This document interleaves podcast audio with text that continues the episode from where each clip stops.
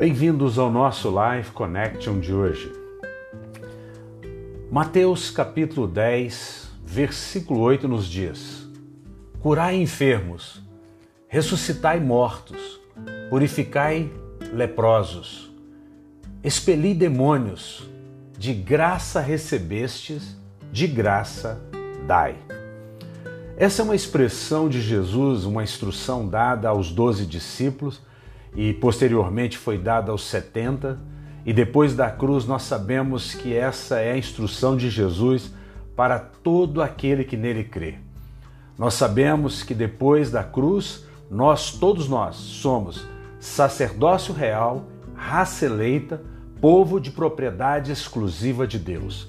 Portanto, nós temos uma expressão, uma maneira de viver neste mundo. Deus nos chamou não apenas para sermos ouvintes da Sua palavra, mas praticantes dela na prática.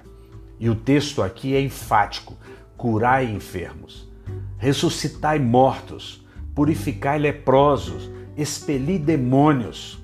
E tudo isso na perspectiva do de graça recebestes, de graça dai. Nós temos recebido a graça, o favor de Deus, o favor imerecido. Nós temos sido curados, a igreja tem sido curada, mesmo quando você não ora, mas você precisa, você é, tem um pensamento, você tem um desejo de ser curado, Deus já manifesta essa cura muitas vezes na sua vida e você recebe de graça, você não paga por isso. E aí você dá de graça, de graça nós recebemos e de graça nós damos. E aqui é, é uma expressão tão forte: curai enfermos. É um imperativo para nós. Nós, como igreja, temos autoridade. Nós não precisamos levantar um holoforte, não precisamos colocar, sair gritando, mas nós podemos fazer orações e curarmos os enfermos, ressuscitar mortos. Quantas pessoas você conhece no seu trabalho que são mortos-vivos? Quantas pessoas estão chafundadas nas drogas e são mortos-vivos? Ou outras pessoas, até mesmo a morte física mesmo. Jesus disse que eles teriam e tinham poder e autoridade para ressuscitar mortos de fato e de verdade. É algo que para nós parece tão distante, mas é algo que Jesus disse aos 12, aos 70 e a toda a sua igreja. Purificar leprosos. Jesus manifestou esse milagre e ele diz que nós devemos também manifestar.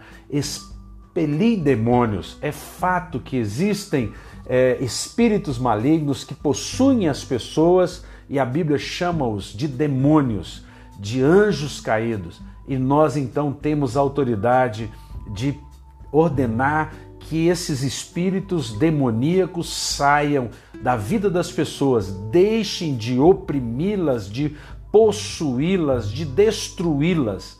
Por isso, nós estamos orando para que de graça recebamos e de graça dai. Que você receba nesta hora cura, que você ressuscite os seus sonhos e que você seja uma pessoa provida da palavra rema de Deus para manifestar o sobrenatural. Um beijo grande no coração. Até o nosso próximo encontro. Fiquem com Deus.